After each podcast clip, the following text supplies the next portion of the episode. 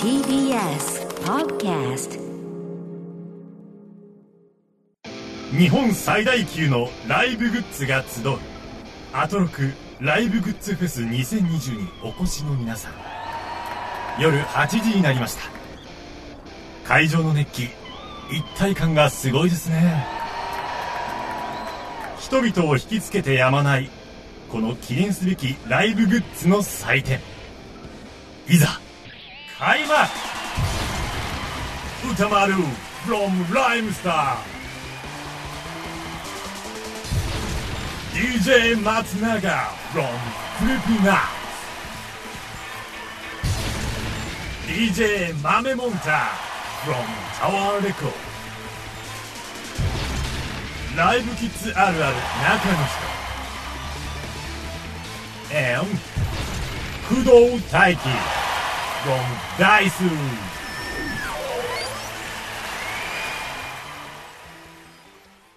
イエーイ。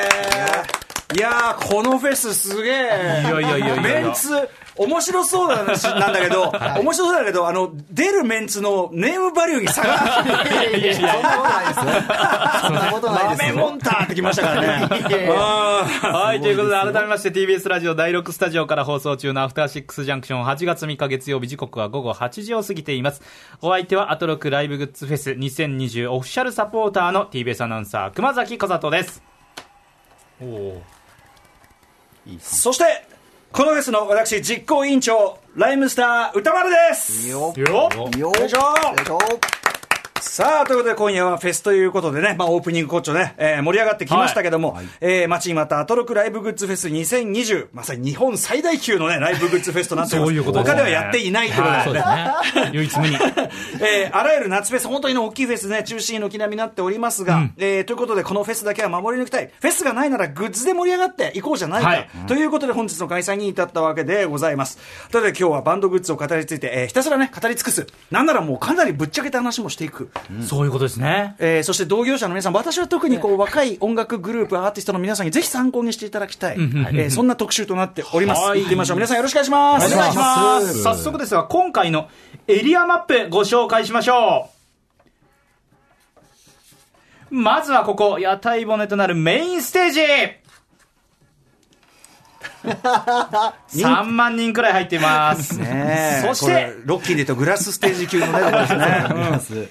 続いてその近くには物販ブースもあります。こちらには Creepy Nuts をはじめとしたアーティストブースとタワーレコードの特設ブースもあります。後でこちらの方と中継つないでいきますので皆さんお楽しみに。まあでもこの完成 SE は明らかに屋内ですよね。響きがね。屋外フェスのイメージしてるんですけどね表表じゃねえなって感じがしますよ。さあ、ということでメインステージのゲストをお迎えしましょう。まずは、グッズの企画から販売、在庫管理まで行う、ライブキッズあるある中の人さんです。そして、物販にもしっかり関わる系アーティスト、いろんなアーティストいますけどね、しっかり関わってる系アーティスト、TBS ラジオトークアバウトのパーソナリティでもおなじみ、ダイスの工藤大輝さんです。お二人よろしくお願いします。お願いしますお願いします。工藤さん、はい工藤さんどうもマイゲームマイライフをね、お世話になりました、ね。あありがとうございますありがとうございました。本当にいろいろありがとうございますはい、いろいろですね。はいさあ、ということで、あの、ね、はじめまして。あ、はじめまして。はいライブキッズあるある中の人と申します。よろしくお願いします。ライブキッズあるある中の、ど略して言う場合はどうすればいいんですか、えーあるあるさんで。あるあるさんあるあるさんでいいんですねはあるあるさん、今日いろいろね、こう、お身につけになっておりますね。タオルもありますし。今日はそうですタオルと、えポーチとうん T シャツぼっち参戦で下にはあのリッキーズも入ってます。あはいの上にもたくさんね。はい。あこのディッの、キーズがポイントなんですか、これは？はい。ライブキッズとして、んうんえーリッキーズを履くっていうのがあるあるファッションですのあで、なるほどはい。もう今日はフェスということで、なるほどもうフェスの格好してきました。はい、おそうです。越しいただきました。そのまたポーチが可愛いですよね。これポーチね、後でまた紹介したいんですけど、あの、キューソネコカミっていうバンドのポーチをね、つけて、この中にあの、お財布代わりとしてお金入れたりとか。へキャラクターグッズという面もありますからね。さあ、ということで、えー、熊崎くんからですね、お二人のプロフィールご紹介ではお願いします。まずは、はい、ライブに行きまくるキッズ、通称ライブキッズが共感できるあるあるを6年前ほどからツイッターでつぶやいているアカウントの中のはい人。、そうです。現在31歳。はい普段はライブハウスに来る人を増やしたいという思いから自分で DJ をこなし、さらにバンドを集めライブイベントを無料で主催。はい去年の公演数は全国で50回を超えていらっしゃいます。はいすねさらにこの活動が認められまして、DJ としてはロックインジャパンフェスに3回、はいカウントダウンジャパンフェスには4年連続で出演されています。えー自身のグッズも企画制作から販売、在庫管理を行っておりまして、今日はここ10年のバンド界隈のグッズについてトレンドですとか裏事情を教えていただきたいと思っております。はいはい、よろしくお願いします。えっ、と、あの、その、そもそもの、はいその、ライブキッズが共感できるあるある。はいこれどういうやつです？例えばですけど、えーっと、し街中で私服をかぶってる人見かけるとちょっとイラッとするけど、んバンティーかぶってる人見かけるとめちゃめちゃ親近感同じアーティスト、同じバンドがなるほど、なるほど。好き。うんうん。恥ずかしくなるっていうよりはやっぱり同士そうで。す。おーおーみたいな、あのバンド好きな人やっていう。仲間感はい。それは確かにねとか、あとは、普段節約家なのに、あの、好きなアーティストの物販コーナーに行った時だけ金銭感覚がエグゼクティブになると もうボンボンボンボン変えちゃう。そうそうそうやっぱりその、なんていうのかな、僕も好きなアーティストとかに関しては、やっぱお金落としたいですもんね。そうです。応援したいなっていう気持ちでね、買ってくれる方もたくさんいるんで。あと関連するものは全て欲しいみたいな。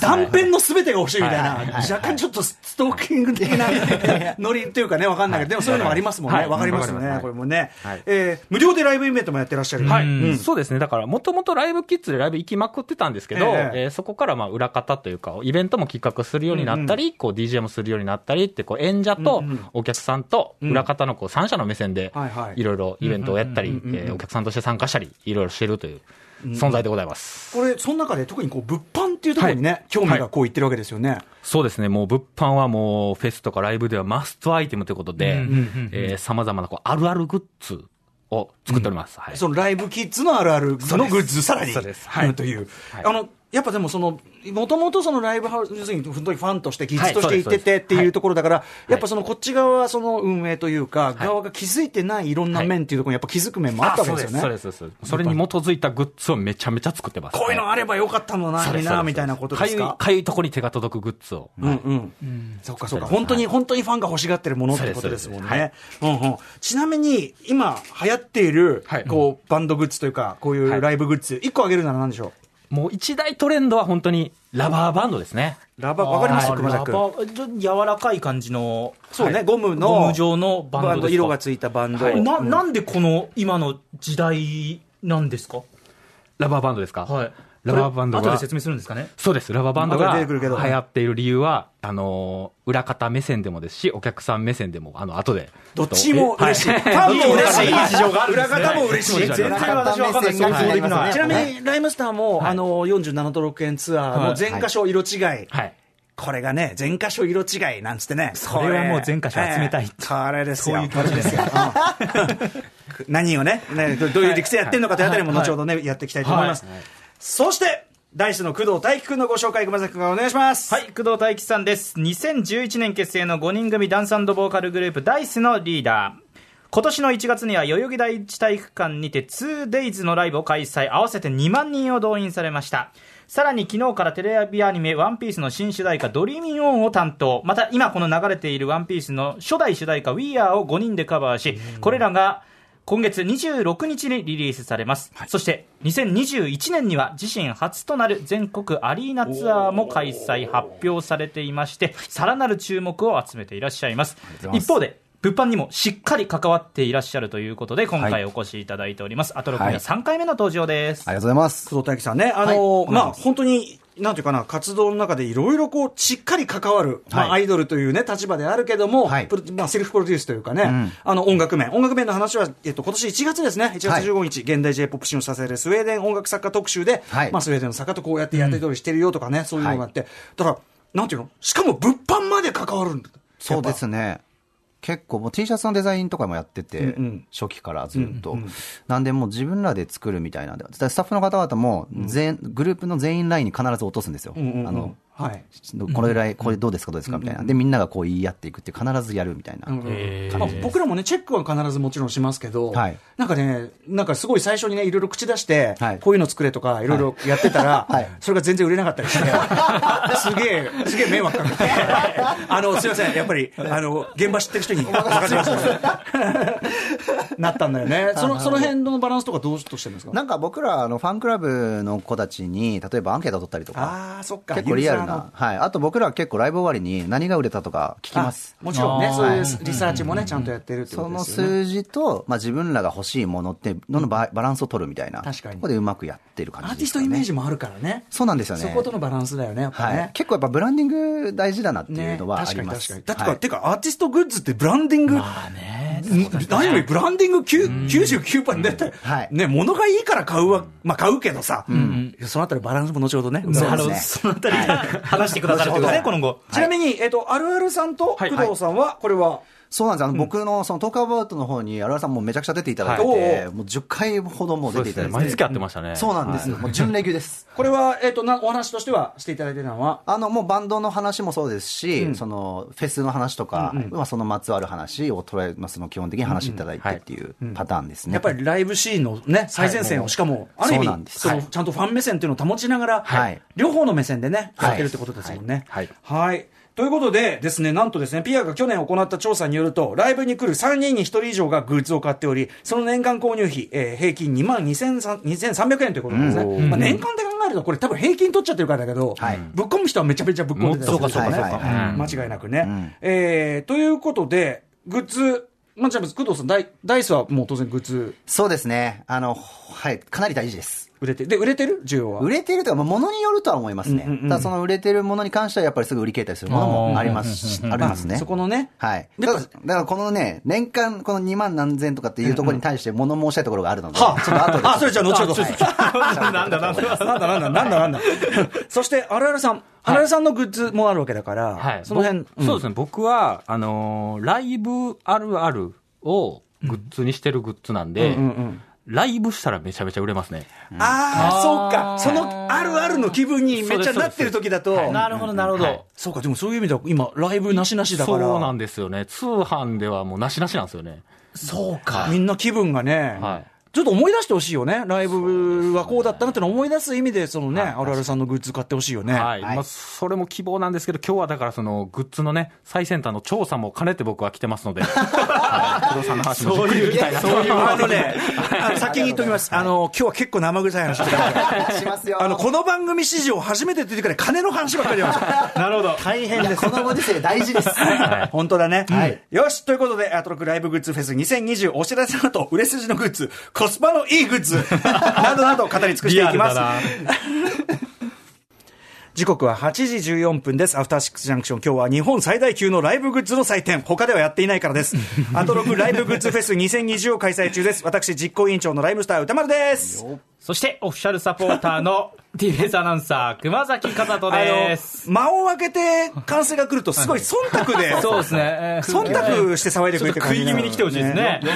さあ、この時間は聞いた後に世界がちょっと変わるといいなの特集コーナー、ビヨンドザカルチャー。さて、ここ3万人を収容するメインステージには、グッズの企画から販売、在庫管理まで行う、ライブキッズあるある中の人さん。はい。お願いします。さらに、物販にもしっかり関わる系アーティスト、トークアバウトのパーソナリティ、ダイスの工藤大輝さんにもお越しいただいております。はい。よろしくお願いします。よろしくお願いします。さあ、ということで今夜はこのメインステージの他に物販ブースもありますので、各ブースの売れ行き状況、そしてトレンドや売れ残った在庫など、実力的な話、えー生臭い話、数々聞いていきたいと思います。早速行きましょう。まずはこちらのテーマから。ライブグッズのトレンドはこれだ！さあ、ということで、ここからね、あの、時代の変遷に従っての、そのライブグッズの売れ行きのね、こう、はい。流れというのを伺っていきたいんですが、はい。えー、あるあるさん、はい。えーここ10年間、こう、バンドグッバンド界隈というかね、そういうライブ界隈で、はい。グッズの売れ行きのトレンドって当然移り変わってきてるんです。そうですね。10年前からちょっとざっくり話しますと、うんはい。はい。2000年代うん。って、あの、T シャツとうん。タオルとんリストバンドが主流やって、うんうんうんで、本当にアーティストのツアーとかに行ったら、んまあ当然のようにそれらは買うと。うんうん。うん買って身につけるっていうのが、うんうんえー主流やったんですけど、まあ、そのイメージの人も多分多いですよね。私、ちょっと正直そのイメージです。はい T シャツ、タオルとかのイメージ。それが2010年ぐらいから、はい。あの、リストバンドというものがうん。減ってきまして、ほうほうほうそれに代わって、ラバーバンド。先ほどから言ってます。はい動物園のね、バンド。はいはい。はラバーバンドが出てきました。で、おそらくこれの流行のきっかけは、うん2011年の東北ライブハウス大作戦。あ、支援のためのね、はい。そうです。んあの、今僕もつけてるんですけど、これですねーす。ごいはい。これが、うんうんえーすごくこう、ライブシーンを応援する人の中でうんうんつけるという、えー習慣が根付きまして、まあ、それに紐づいて、こう、アーティストもラバーバンドをどんどん出す人が増えていきました。2010年ぐらいから。こういう情報って、はい。あの伝わるからね、横でね、はい。あそこでそうそうラバーバンド調子いいんだってつって、それでまあラバーバンド、まあ、リストバンドはあれあれでね、なんかほら、汗拭けるしい。い。じゃんみたい。な、うんそうですねあったけど、廃れてきちゃはい。ったと、まあ、それも後ほど理由があるもあるんですけれども。なんか理由がある。はい。はい。あの、え、あの、あれですね、作る側目線の理由があるんですけども。生臭い。理由かな、えーそしてそして2015年ぐらい。から、えーどんどんこう、オリジナルキャラクターを持つバンドさんが増えてきオリジてナ、ルキャラクターつまりその、はいね。まあわかんない、そういう可愛らしい見た目の、そういうキャラクター。そうです。もうあの、アーティストの、えーキャラクターみたいなのがいまして、これで言ったら、キュウソネコカミのネズミ。これネズミなんだ。ネズミくんであったり、えーこうタオルで言ったら、こう、やばい T シャツ屋さん。やばい T シャツ屋さん。はい。これ。タンクトップくんっていう。タンクトップあータンクトップくんっていうキャラクターなんですけど、あなるほどなるほどはい、こういったキャラクターが、こう、キャラクターのグッズが増えてきへて、でさらにね、こう、キャラが定着すると、こうゲームセンターとコラボしたりとかして、はいあのーグッズの展開の幅が広がる、ライブ以外の場所でも広がるみたいな。なんならだってその、だからバン、バンドグッズって知らないまま、そうか、そうですろねそうですキャラ先行で、はいはい。っていう場合もあるわけだ。別の入り口ができちゃうそうです、そうです。それ肖像権はしっかり自分たちにあると。はい、ゲームセンターのそう、クレーンゲームとかでね。ゲームか。キャラビジネスはそれは美味しいとは聞いていたけど、いや、そうですよ。そういうアーティストビジネスと結びつく部分があったのか。いろんなところからねなるほど、なるほど。それが2015年ぐらいからの大きな流れっていうことなんですね。はい、はいそうです。でですね、先ほどから多分熊崎君もね、はい。何度も出てるんで、はい。疑問符が大きくついてると思いますが、ラバーバンド、はい。そのリストバンド、定番だったよね。だって汗リストバンド。もるしいいじゃん。いいじゃないですかリストバンド。なるけど、それが廃れてラバーバンドに2010年代ぐらいからなんてこれはあるあるさんなんでなんですか？はい。えっと、まず生産者目線から言っていいですか？はいはい。はい。えっとね、コスパがいいんですよ。出ました。原価が安いんですよ。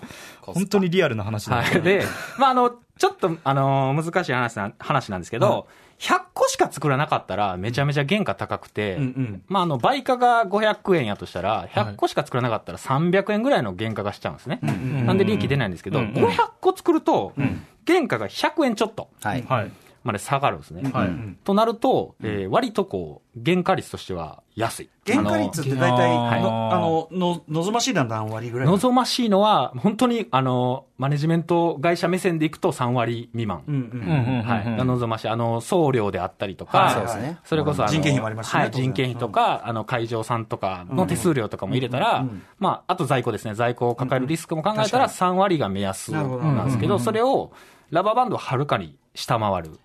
500個、はい。500個作れば、えー原価下回ります。原価で、100円だとして、それこそ、あの、47色作っても、色違いは、トータルロットとカウントしてくれる。あそうなんだが多くて、はい、そうです、そうです。はい。47都県色違い、あれはなかなかじゃあ、コスト的には良かったわけだ。そうです。だから、100個しか作らない県があったとしても、デザインが一緒やったら、トータルでそうですね。何個っていうロットとしてカウントしてくれるので、原価どんどん安くなっていきますね。そうか、そうか、そうか。そうすると、その定価っていうところはラインは同じだから、はいそうです、そうです。どんどん原価が下がって作れば作るほど得になるし、まあ考えるのにラバーバンドは、まあそれはそんな高いもんじゃねえだろうって感じは、そうですね。確かにありますよ。リストバンドより明らかに。リストバンドよりそうか。そうです、そうです。でも問題はさ、その、っていうものをね、はいまあ安いだろうなって、はい原価はね。はい僕買う側だって思うじゃない、はいでもファンとしては嬉しいものでもあるってことですよね。そうですね。まあ、気軽につけられるっていうのと、リストバンドって多分1個しかつけれなかったんが、ラバーバンドって何個かつけれるじゃないですか。今日あるあるさん複数つけてらっしゃいますけど僕も、2個今つけてるんですけど、まあ、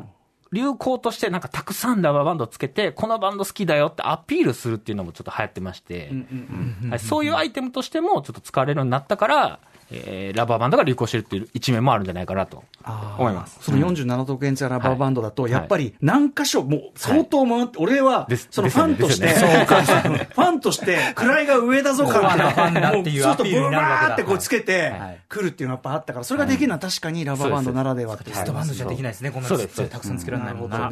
主張アイテムとしても使われていると、あとまあ生産者目線でもう一個言えば、ん。あの、ツアーの物販で持っていくときとかに、うんうん。まああの、アーティストによって車自分たちで持っていくアーティストもいれば、はい。もうあの別で郵送してしまうアーティストもいると思うんですけど、ラバーバンドってん。かさばらないんで、もう小さいもんね。そうです。めちゃめちゃ、あの、車にも積みやすいですし、うん。はいはい。あの、送付しても、ある程度多めに持っていけるというか、多めに持っていっても送料があんまりかからないという意味で、ラバーバンドは重宝されてます。これは完全に中の人、中の人それ聞いたらやっぱりラバーバンド行きますよね。人気もあるし。だからまあ、両方嬉しいっていうことになるわけですね。そうですね。なるほどお互いにとって。あと、お客さん目線で言うと、あの、フェスとか特になんですけど、あの、めっちゃ好きやなアーティストだけ買うっていう文化から、記念に買うっていう文化にちょっとずつシフトしていってて、それが、あの、T シャツとかとなると1着しかやっぱ着れないんで、もう一番好きなアーティストしか買わなかったりするんですけど、ラバーバンドだと、まあ、このバンドも良かったよねっていうところで、2番手、3番手に入れば、あの、売れる。そう、記念で売れるという。フェスとかで、そうか、メインのところのやつはがっつり買うは買うけど、はい。じゃあ、あそこも良かったよね、そうでそうですそうです。で、会場でこうつけ、しかも会場でね、そうしたらこうつけてたら、それはこっちも嬉しいし、はい。なるほどな。買いやすいし、つけやすいし。ラババンだ。これは今なんかすごくしっくりきます。ラバ版ですね。これが、ラババン力よ。ということで、いいこと、いいことだらけのラババンだけど、これダイスは工藤さん、どうですか？僕らはもう出してはいて、ん。でその我々さんがつけてるような太さではなく、まあ、結構細めのタイプ。僕もね、細めでしたね、ライムスターもね。そうですよね、結構細めなんですけど、それもややっぱりその会場限定。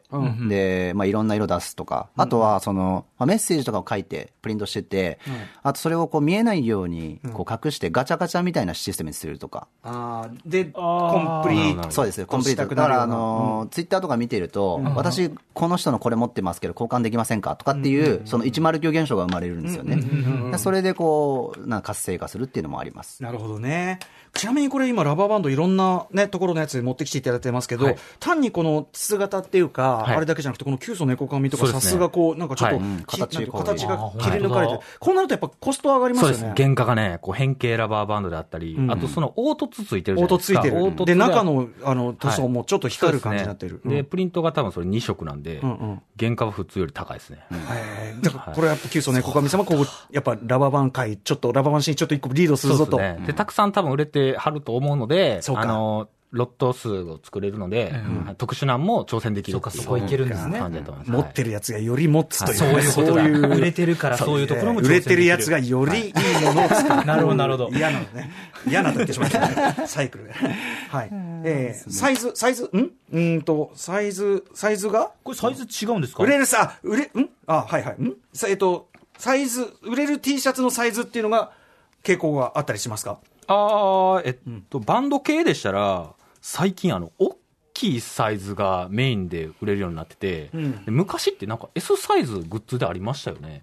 いや、全然あるでしょ。そのはいなんか、例えば、なないんですか？女性はい、女性なんかは可愛く着るので S なんてあったと思うんですけど、はい。それが今ほとんど S サイズがないアーティスト、バンドさんだと増えてきてっていうのは S は売れないってこと売ですね。れないです。はい。女の方も XL とか買っていくんですよ。じゃあピチッと着るような感じじゃないんですね。はい。ダボっと。うん全体ファッション全体がね、オーバーサイズ、んうんうんそうですね。当然あるけど、そうですねななぜかこうカップルで来られた方が、女性の方が XL 買って、男性の方が M 買っていくとかあって、あーなんかまあ、XL 女の子が着ると、そのシャツワンピみたいにして着れるっていうのもありますしそうかそうかそうねか。僕らもだから S サイズ、あと L をあの M って言ったりとかしてます。タグ変えて。ああ、なるほど、なるほど。もはやその大きめのサイズがデフォになってるというか、ね、そういう時代ってことですかね。はいへえ、これなんか全然知らなかったでしょ、レス全く知らないです、知らないです。うんあの、ちなみにダイス T シャツっていうのはどういう感じで作ってる僕らは、まあ女性のファンが多いので、あの、素材は若干薄めにしてます。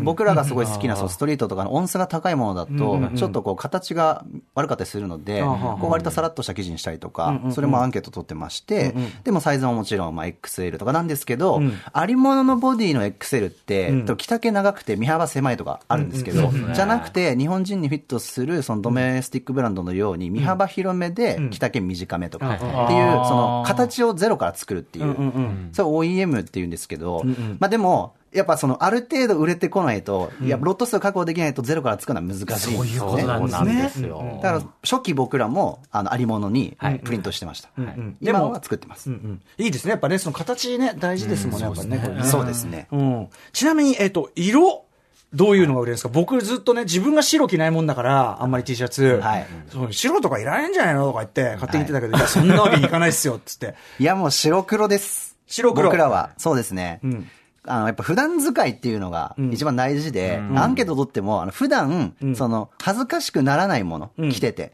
で、これさっきのあの、グッズの売り上げの話に関わってくるんですけど、あの、私服って買うじゃないですか。で、グッズと分けてるから、その金額なんですよ。でも、グッズというものが私服という概念になれば、普段私服のお金をグッズに回すわけだから、もっと上がるんですよ。なるほど。なので、個人的な考えとしては、クリエイ、もっと、なんだろう、クオリティを上げるはいはい。ことをすれば、普通にファッションとして着れるもの。要はダイス初のアパレルとして、そういうことか。ぐらいの。はいうんそこを目指したいと思ってやってます。なるほどね。はいそうかそうか。という、まあ、普段使い、俺らもね、やっぱどっちかっていうと考え方としたら、これ普段も着れておしゃれだよねって方向に行きがちだけど、ただバンドシーン全体としてはちょっと流れ違うそうですね。そうですね。バンドも一番人気なのはやっぱ黒です。うんうんで、はい時点で白が人気なんですけど、あの、派手なカラー、うん。本当に紫とか赤とかオレンジとか原色も人気へで、あの、今、それこそ僕が履いてるこの Dickies っていうズボン、うんハーフパンツ、ええ僕は黒履いてるんですけど、ええー、様々な原色のカラーがは発売してまして、それをみんな着ていくっていうのが今ライブで流行ってるんですね。はい。で、それが、あ、赤ディッキの誰々ちゃんやとか、オレンジディッキの誰々ちゃんやっていうような認識の、あの、パーソナルカラーになってましてそれに合わせた T シャツの色が売ってたら、うんうん。あの、もう言ったらもう完全に全身オレンジうんうん、単色族みたいな感じでうんうんうん、えーこう自分の色というか、カラーを印象付けれるんであー、そういう原色も、あの、バカ売れはしないんですけれども、うんうんうん。まあ一定数作ったら絶対に、あの、買う人はいるっていう。それだから、需要はあるんですね。そのディッキーズの下と合わせるっていう文化含めてっていうか。そうです。そうです。へえ、だからそういう皆さんがカズレーサーさんみたいなキャラの立たせ方してるそうです、わけだからね。そうです、その会場ではそういう方がいらっしゃるそうです確かに、あの、やっぱね、印象づくように、お互いファン同士もそうだし、当然ステージ上から見たこっちから印象づくように、割と、あの、意識して同じような、あれを着てくる方って当然いて、そのラインの、だからある意味こう、なんていうかな、完成形としてこう、単色でポンってやるっていうのがそういう流れがあったりする。はい。ということでですね、お二人にいろいろお話を伺って、だいぶ熊崎君でも思ってたところと、違いましたそれこそサイズ感の話とか全く知らないですし、うん。はい。トレンドを抑えておかないと大変な在庫を抱えることになります。はい。さあ、というところで、えーここではですね、物販ブースありますんで、物販ブース読んでみましょうかね。売れ行きどうですかね？在庫で、在庫余っちゃって困ったなんてグッズはあるんでしょうか？ここらで TBS ラジオアクション水曜担当でもおなじみ、 Creepy Nuts の DJ 松永のブース読んでみよう。ね、えー Creepy Nuts ファン。通称ピーナッツ。私が無理やり言ってますけどね。ピーナッツ諸君はどんなグッズを好んでいるのかな ?DJ 松永、グッズ売れてる？Creepy Nuts の物販ブースこちらです。こちらですよ。こちらです。こちらです。お RHYMESTER RHYMESTER ですか？ RHYMESTER の2つ2つ隣のブースです。あそこ押さないでください。押さないでください。ここここですよ。並んでここ並んでください。宇多丸さん？宇多丸さん？ここ繋がってるんですか？宇多丸さんここおかげさまで大盛況ですよ。我々 Creepy Nuts の物販こう売れ筋はやっぱりラジオ関連のグッズになるんですよね。やっぱラジオきっかけで我々を知ってくださった方が非常に多いっていうのもありまして「オールナイトニッポン」と ACTION のグッズがね非常に売れておりますね、まあ、T シャツまあ、トートバッグあと小物とか出したんですけれども非常に売れ行きがいいですね。まあ Creepy Nuts の物販自体好調なのはあるんですけれどもその中でも売るのに苦労したやつもあるんですよね。それがスリップマットですね。スリップマットっていうのは、まあ、DJ のグッズなんですけども、まあ、ターンテーブルの上にレコードを載せるじゃないですか。そのレコードの下に引くものがスリップマットで、まあ、DJ プレイに必要なものなんですけれどもこれまあ多分マニアックなグッズだったっていうのもありますし本来2枚セットなんですよスリップマットって。それがバラ売りで1枚ずつ売ってしかも値段もちょっと高めの設定だったんでね。なかなか売れ行き悪かったんですけれどもですが、まあ、そのまま根気強く販売を続けて、まあ、時間をかけて売り切りました。じゃあ宇多丸さん僕物販に戻ります。 Creepy Nuts の DJ 松永でした。大好評の Creepy Nuts のグッズは残りあとわずかです。そこだはいはい大変でもさ、アーティスト自ら物販ブース行って売るパターンも全然当然ね、あのありますから、そうするとやっぱと当然めっちゃ売れるから。それはそうですよね。松永は絶対やってねえけど。今、なんかやり慣れてる感じでいや、したやらないとだね。あれあですね。しかし、スリップマットときて。マニアックだな要するにターンテーブル2台、SL1200 持ってないと。持ってないとね。なかなか売れ、売れないですか、これ。うんただ、やっぱ松永にとっての、まあ、ある意味楽器の一部っていうか、はいだからもうギターピックみたいなもんで、あーなるほどなるほどで、やっぱあいつはその世界取ったからさ、そのやっぱ世界取った松永さんのこの断片、ね、その松永さんのこう、こすりのね、はい。音ゲー世界一、ええ。音ゲー世界一、音ゲー世界一の、これ、こ うこう言ってるのにはちょっとまたいきさつがあるんですいませんけど、クリーピーナッツのファンの方怒んないでね。だから多分その一端に触れるという意味では、僕はこのグッズとしては好きですけどね。はいはい確かに。意外なのはやっぱ、ラジオから人気出たっていうところもあるから、ラジオ T シャツ。オールナイトニッポンゼロ、そしてアクションの T シャツも売れてるんですって。あらまあ、これは珍しいね、ちょっとね。んという感じがしますよ、これね。はい。ということで、えー、松永さんでございます。松永さん、後でまたね、なんかね、出てくれるのかな？物販で忙しいからね。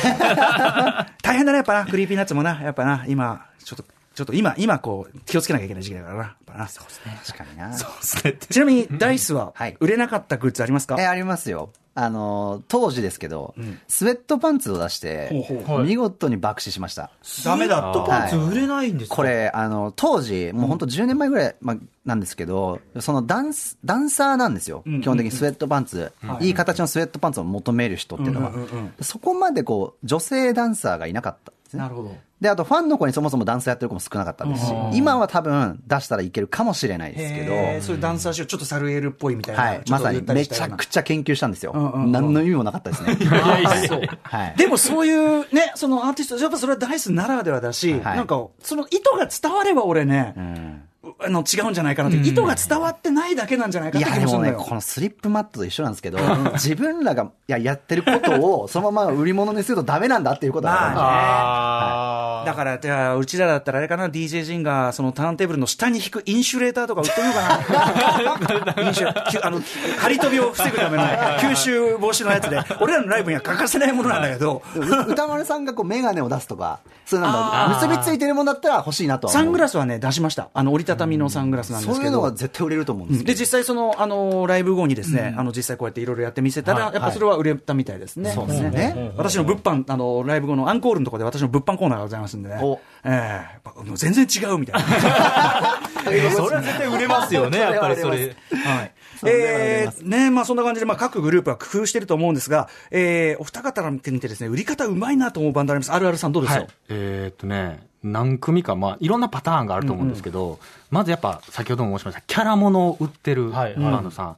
えーやばい T シャツ屋さんとか、キュウソネオカミは僕も今身につけてるんですけど、オリジナルキャラクター。やっぱキャラが可愛いんですよ。うんうん。で、これをつけてフェス歩いてるだけで、ん。あ、このアーティスト好きなんやって、これアピールにめちゃめちゃなるじゃないですか。それをつけ、あの、キャラクターをうまく作ってるアーティストさんは、売るのが上手だなって思うのと、それこそ先ほど工藤さんも、あの、おっしゃってましたけど、オリジナルの型を、形。T シャツとかですね、作るバンドも出てまして、ザ・オーラル・シガレスとか、アレキサンドロスとかは、それこそひ普段着れるような、あのー、私服っぽいもの。で、それって本当にあの、裏方目線でいくと、もう、1000枚以上作らないと、原価が合わない。はいはい。で、1000枚以上 T シャツが売れる見込みのアーティストじゃないと、挑戦できないグッズなんですね。だからぼ僕はそんなことできないんですよ。オリジナルも作りたいなと思ったことあるんですけど、そこまでは売れないので作れないっていうのが、あの、一流のバンドさんは、はい、さらに売れるものを作るという。こうしかもほら、そういう、こう、普段使いできはい。る、アパレルとしてもいけるってことはさ、要はロゴとかがそこまでドカーンとかじゃない、一そうなんです。見、一見地味めだったりするわけでちゃんと食いついてくれるファンいないとはい、要するにおお土産気分じゃないというかさ、そうなんですよ。ね。そこ難しいところで。だからそこまでちゃんとファンも掴んでる、そしてその数がきっちりいるっていう、勝者の余裕。そうです。そうです。ないですでもそういうのに挑戦できるバンドは僕は羨ましいなと、本当に思いますね。あと、ん。あの、これは本当にあの、わざとなのかどうなのかちょっとわかんないんですけど、ええあの、ワニマワニマさんが。はフェスで本当にあの、物販が一瞬で売り切れるっていうのがうんうん話題で、めちゃくちゃ列ができるっていね。そううです、そうです、そうです。ん。もう、あの、それこそ僕、フェスとかもよく、あの、お客さんとしても行くんで、あの、一番最初の始発の列で行って、んうん。行ったら、もう、僕は、あの、物販ではなくて、アーティスト見に行こうかなと思ってゆっくりは行ってたら、ずわーってこう、走っていくお客さん、オープンと同時に走っていくお客さんがいて、えどこに行くんや、どこに行くんやと思ったら、みんなワニマンの物販の列に並んでて、もちろん人気があるのは当然だけそうです、そうです、そうです。でそれがもう、そこからもう買えないと。物販を朝一で行かないと買えないっていうところから、どんどん物販がレアになっていって、プレミア化していくんですね。はい、そうプレミア化していって、こう、どんどん欲しい欲というか、あの、僕もワニマのグッズは、一時期もう持ってなかったみたいな、もう欲しいなっていう。俗に言うシュプリーム方式ですね。それ方式です。まあだから、その、なるほどなるほど。じね、実態はちょっとまあ、その、本当の細かいところまでわかんないけど、まあ生産量はでも適度に調整しているというか、してるんじゃないかなっていう、なんとなくの推測なんですけどあんまり少なすぎてもさ、広まんないしさ。そうです、そうです。絶妙なバランスがいるじゃないのよ。ちょうどいいぐらいするんですね。そうですね。すごいな。ねあと売り方もまあ変化があって、はいガチャガチャを導入するアーティストさん増えましたね。ガチャやってますよ、うちも。うちもやってますね。それこそ物販だったらこう全種類買うお客さんいるじゃないですか。全種類買って、本当にあの、なんですか、あの、収集欲を満たす方もいるんですけど、はいガチャガチャって、あの、どれだけ課金しししようが全部集めれるか分かんないじゃないですか。難しいですね。はい。なので、アーティストとしては、こう、ガチャガチャを入れて、こう、うんなんて言ったらいいですか、お金を。お金の使う要はさ、はい。あの、はい。ここまで買ったら終わりがないというね。そうです。上限を撤廃するという仕組みとして。それ、僕ら、ライムスターの過去の,、あのアルバムがすべて入ったキーホルダーというのを、はい。まあ、やったんですよ、はい。はい。で、これコンプリートめちゃめちゃ当然難しいわけですよね。だから俺あんまり申し訳なくて、はい。あの、コンプリートギリまである程度来た人は、東急ハンズ行けば同じもの作れますんで。裏推奨って申し訳なくなっちゃって。でも、そんぐらい、やっぱでもガチャは確かにね。そうですね。あとやっぱでも楽しいもんね、それはね。い。や、そうですね。で、ファン同士でさ、ほら、交換したりしてさ。これ出たからこれ交換したいっていうのはやっぱね、楽しいんですよ。なるほどね、うん。うんそういう売り方問題にも変化があったりすると。はい。そうですね。はい。はいですかね。さあ、ということで、TBS ラジオアフターシックスジャンクションこの時間はアトロクライブグッズフェス2020と題しまして売れるグッズは何なのかコスパがいいグッズは何なのかを形尽くしています。スタジオにはライブキッズあるある中の人さんそしてダイスの工藤大吉さんです続いてのテーマはこちら。コロナ禍で売れるグッズはなんだうんなるほどね、コロナウイルス拡大の中で、まあ、そもそもライブがない、ねはい。フェスがないというような中で、そうです。まあ、ライブグッズもクソもね、バカないんだってことそういうことですね。その中でですね、皆さんこれ K-POP アイドルのグッズ事情を私入手できました。コロナ禍で K-POP グッズ売れ筋がまさに変わってきてるそうで、教えてくれたのは株式会社クラ、え、クオラスのグッズ担当、古澤祐樹さんです。はい。で、おうち時間が増えて売り上げが伸びたのがズバリ、パズルなんだそうです。マニアックなものだな。なんですかね、そもそも K-POP 業界ではもともと写真を使ったグッズっていうのがとても人気で、最近のトレンドはピクチャーボードと呼ばれる、いわゆるキャンバスに写真が印刷されたものだったんですけど、オフショットを並べたり、アーティスト写真を並べたパズルが今主流になってきていると。で、ポスターよりもインテリア風になっていることで売れ筋になったと。で、またこれからブームが来るのではと期待しているのが、フィルムしおりというもので、写真のネガのようなものがしおりサイズになっていて、アクリル板にセットされているものということで、ポスターほど部屋で視聴しないというところも、売れ筋のまさにポイントになっているということなんだそうです。えー、これ、K-POP シーンということなんですけど、これ、いはいかがですか、これ、大輝君見て。まあ確かに、あの、やっぱね、肖像もの強いんですよ。肖像もの。やっぱりファンだからね、それはね。はいまあまあ、そうか。そうなんです。アイドルとかね、特にね、それは僕らも実際やっぱそこ結構すごいんですよ。写真もの。はい。うんまあ僕ら写真は出してないんですけど、なんかそのデザイン、T シャツがその5人分あるとか、うんうんうん缶バッジもそうですし、あうんそうかそうかそうかそういう単価が安くて、かつ回転するものっていうのはやっぱりいいですよね。ただ、パズルときたかって感じこれでも結構な値段しそうな気しますけどね。そうですよね。1000ピースですし。A4 サイズぐらい。これこそさ、だからライブ会場でパズル買わ買う気しない。そう、だからまさにコロナ禍でっていう。そうか、通販ということお時で言うならば、間もあって、おうち時間も増えてるから、パズルで時間も使えるしっていうこともあるん。でしょうねとこのアクリル板にセットしたこういうね、あの、手軽にこうポンって置いてっていう、ん。まあでかすぎず、でもちゃんとこう主張してて、こういうのが流行ってるんですよ。これ知らなかったね。フィルム知らなかったいけるものなんでしょうね。パズルも作ったら飾れるもんね。んそういうことそうか、なんですよそうですね。しかもいやらしい話、この板そのものがね、これはだってもともとありもののこういうのあるんでしょうかはいはいら。そうかそうかで、これフィルムしおりそのものは、これは原価はそれほどではいやいやいや、ね安いですよ。それ、すみません、あの、なるほど後で両方原価とロットだけ教えてもらっていいですか？いけるそうね。はいはうん、感じもなってくるってことですね。はい。えー、ということで、あの、写真物で言うと、え、ダイスは写真物もあるんですよね、グッズはあるはありますけど、最近はあんまりこう出してないかもしれないですね。それこそイラストとかに変えちゃって。そうか、イラスト。そうか、そうか、はいちょっとね、そこはデザイン化したので、やっぱそこはこだわりだね、ダイスはね。こ今ちょうど僕の手元にあるんですけど、ちょっとこう、水彩画みたいな感じにして、なんか雑誌っぽい感じにしちゃって、一応まあ肖像ではあるんですけど、まあがっつりではないと。でもこれはやっぱさ、ダイスというグループのブランディングに関わる問題で、そうなんです。その他の、その、いわゆるアイドルっぽい売り方だねっていうふうに見られちゃうと、それはそれで、ダイスのその、なんつうかな、差別化ができないからね。はい。あとそういうのが嫌だというファンの子たちも結構多いので、そうか、そうか。だからダイスが好きなんだかっていうのもあるもんね、そうなんね。そこに応えたいという。そこのバランス取りっていうのがあるわけですよね。はいちなみに、えっと、じゃあ、あるあるさん、他のバンドとかはい顔写真ものって結構あるんですか、いや、バンドはね、本当に顔写真で売っってる方がなかなかいなくて、意外とやっぱそれこそ、例えばですけど、ガチャガチャのあたりとかに、なんか、チェキを入れたりとうんか、なんかそういう写真を入れた缶バッジを入れたりとかしてるアーティストは、ちょっとずついますけれども、やっぱ、なんか写真っていうよりは、キャラクターであったり、ロゴっていうのが今主流ではありますね。はいやっぱりアーティスト、アーティスト的に売るかアイドル的に売るかそう。かまあそこのね、そ境目。こにもやっぱりグッズの販売戦略も分かれてくるんですね。ライムスターちなみに顔入り T シャツ、一回昔のハードロックバンド T シャツ風っていう感じで、あの顔入りやったんですけど、はいはい。もうすぐ俺らが着ると、おじさんの顔の下に顔っていう。顔オン顔もともとキャラが強い3人の顔が3つ並んでるから、味は濃かった。まあファンはそこそこ喜んだみたいだけど、好きですよ。味は濃かったね、ね。うん。さあ、といったあたりでですね、ここらで改めてまた物販ブースを読んでみましょうかね。えーこのコロナウイルス広がっている中でどんなグッズが売れているのか、今日はこの会場にタワーレコード特設ブースも出していただいております。先月25日、四谷、四谷ウェブ、ね、えー、三宿ウェブの四谷ウェブで申し訳ないとご出演されました DJ 豆もんたくん。ね、えー実は彼は普段タワレコのグッズ担当してる、俺それ知らなかったんですけど。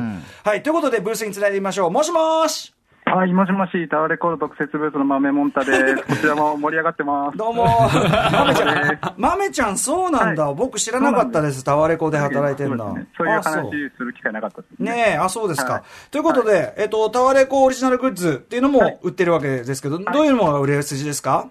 はい。えっとですね、今やっぱりおうち時間増えてるので、オリジナルの収納グッズが人気です。収納グッズ？収納グッズ。うんはい。まあ CD レコードをこう、綺麗に収納するものはもちろんなんですけど、ええ、今はあの、アイドルファンとかアニメファン用に推し活グッズってものを作ってまして、推し活グッズ。うんはい。先ほど話にも出たラバーバンドとかうんうんをコレクションできるボックスとか、うんアリーナとかドームレベルのコンサートで銀テープっていうのが飛ぶんですけど、うんうん。盛り上がってる時に、はいはい。それをきれいに収納できる。うわーって上から飛んできたやつ、あれ確かに保管すんの難かったけど、いいね。なるほど、その手があったか。うんうんはい。うんえーこのあのラバーバンドね、こうやって並べるやつは、あの実際、あの僕、47億円ツアーライムスターやった時に、あのはい。うちの奥さんが個人的にこれ買ってきて、タワーで買ってきたかもしれない、で並べてて、したらめっちゃ可愛くて、だからこれ、なんか、これセットで売るべきだったじゃんみたいな、後から思いついたりなんかして。うん、えこういう収納オリジナルグッズもだからあったりするっていう時代なんですもんね。そうです、そうです。売れ筋変わってきてますか、最近は？はい、そうですね。やっぱりあの世の中にコラボものってもの増えてるので、うんやっぱりお客さんも、こう、どれ買っていいかっていうのが悩んじゃうぐらい多いとは思うので、うんはい、その中でまたちょっと違った推し活グッズなり、うん、タワーレコードオリジナルのものをどんどん作っていこうかな普っていう通のコラボじゃダメになってきてると。そうですね。タワレコが作ってブームになったグッズっていうのがあるそうですね。あ、あのですね、お守りなんですけど、お守り？お守り？はい。えっと、コロナ禍の前とかなんですけど、うん。ライブのチケットが入手困難だったりとか、うんうん。あと、まあ、取れたとしてもあまりいい席じゃなかったりとか、うんうん。それの両席祈願の神頼みグッズとして、え京都の嵐山のあの芸能の神様でおなじみの車崎神社さんと。一緒にお守りを作りまして、でちゃんとはですね一度神社で祈祷したものをうん。お店に納品して売るみたいな、これも、ものとしてもだってすげえちゃんとしたお守りですよ。へえ、あ、そう。で、これがすごく売れたんですか？そうですね。うんうん。これ、あの、あるあるくんさん、はいあの、グッズとしてお守り、人気ですか、これ。はい、そうですね。今、バンドさんも、えーキートークとかシドとかバンプスとかも販売してますし、あの、年越しイベント、カウントダウンジャパンうん。も販売してました。であと僕もなんですけど、うんうん僕は、すいません、こんなあの、ちゃんと神社さんとコラボしたものではなくて、うんうん。ユニークグッズなんですけど、ええ。チケット当選祈願風の、あの、お守り風の、うんこれラバーストラップです。これもゴムでできてます。はい。はい。でもを、うんうん。はい、出しました。これもう割と売れましたね。はい。うんうん。へえ、でも風が出るぐらい、やっぱりお守りってちょっと一大ジャンルになってるってことなんだ。そうですね。うんただ、それこそタワレコさんとかこれ多分相当数作ってると思うんですよ。はい。はい。それが、あの、はい僕はそこまで作れなかったので。あロットがねロットが、やっぱりロットがやっぱたくさん作らないとダメこれなんで、、まめちゃん、これ正は直いこれ、ロットって何個ぐらいから。ロットは、うんと、もう正直言うと何万個、ああ、だからさちょっと待って、何万個作ってだよ。それで、両席祈願っていう、だからこれも勝者のアイテムじゃないのか、これ。作れる人たちだけだ。ねえ、これは、こあの、ーこれはそもそも強い人じゃないと作れないってやつだな、ういうこねれな。なるほどね。でもまあ、あの、一旦ロットでガーンと作っちゃうと原価率はいいんですか？そうですね、いいと思います。あと、車崎神社さんでも販売してもらってるので、うん。あの、ねあそのね取扱店舗を増やすことによって、こう、リスクを減らすみたいなところがあるかそうか。嵐山のその芸能の神様の車崎神社でも売ってるから、その売り場っていうのが他でもあるわけだから。そうですね。そうか、頭いいね、はいそうか、そうか。ちょっとタワレコね、すごいですね、グッズね、そうやって。いえいえ、ありがとうございます。豆ちゃんがそんなちゃんと働いてるってことが、なんか、あの、申し訳のさ、あの、D はいわ若手 DJ 陣は一体何をやってるんだっていうのが分かんなかったから、ちゃんと働いてて、そこもおじさんほっとしました。あよかったです。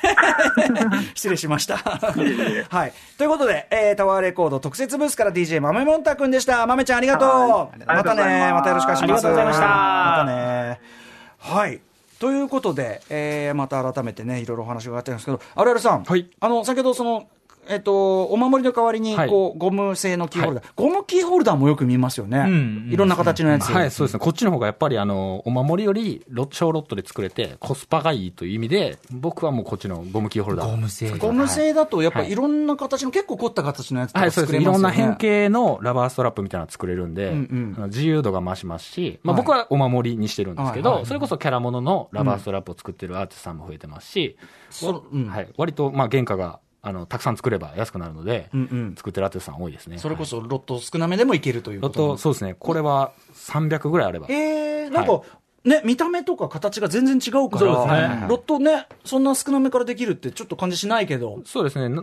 なあの、ラバーバンドとかも、まあ、500ぐらいからやったら割と採算あるんですけど、まあ、300から500ぐらい作れば、あの、原価的には本当に3割を切るっていう。全体にゴムグッズはやっぱしはいがそう材質はね。いいのかな。ゴムは安いですね。原価が安いからやと思います、素材の。うんうん。これはまあ、売る側としては非常に嬉しい。そういう嬉しいし、ラバあのゴムグッズはなんかいろんな形があって、なんかその見た目的にも、うんなんていうかな、オリジナル感がすごいあるから、そうい嬉しいよね、はい使う側もね。えー他にコスパがいいグッズって何かありますか？はい。えーそれこそ、あの、僕が初めて作ったグッズは、小ロットで作ろう。もういいくら売れるか分かんないじゃないですか。だから、小ロットで作りたいと思った時に最初に作ったのは缶バッジですね。缶バッジね、缶これ一番定番って感じしますけどね。ちなみに缶バッジは今はあんま売れないんですって？缶バッジは主流ではなくなってきてますね。やっぱ主流ではないって感じはい。取れてしまったりとか、そうあるので、えーあんまり主流ではなくなってきてるんですけど、まあ、それこそアーティスト活動し始めた方とかは、うんうんうんあの、原価がまあ30円か40円とかで、うん。あの、50個からとか10個からとかでも作れるんで、はい。あの、全然、あの、売れる見込み立ってなくても、ん。チャレンジングにこう、挑戦してみてもいいんじゃないかな。一種ちょっとチラシ代わりっていうかね。はい。あの、使えるもんね。うん。僕の缶バッジはちなみにこんな、あの、好きなバンド被ってたら話しかけてくださいって書いてあある缶バッジだったりと完全にキかッ、ズ側だ。はい、これ、サインくださいって書いて。ここに、キッズ側だ。はい、ここにサインを、缶バッジにサインをもらう。ああ色紙のこう咲き出してる絵になってて。頭いい。これめっちゃいいですよ。これは僕、だから物販立ってたら、サイン、あの、ここに書いてあ書きましょうか？って聞いたりとか、それこそそれこそ僕が読んだアーティストさんにサインもらうためにこれを買って、うんうん。そのアーティストさんにサインもらいに行く。へなるほど。ね。ありますね。はい。だから缶バッジは本当にデザイン自由自在なんで、うんうん。なんか挑戦しやすいグッズかなとは。出だしとしてはいいだろうはい、とそうですね。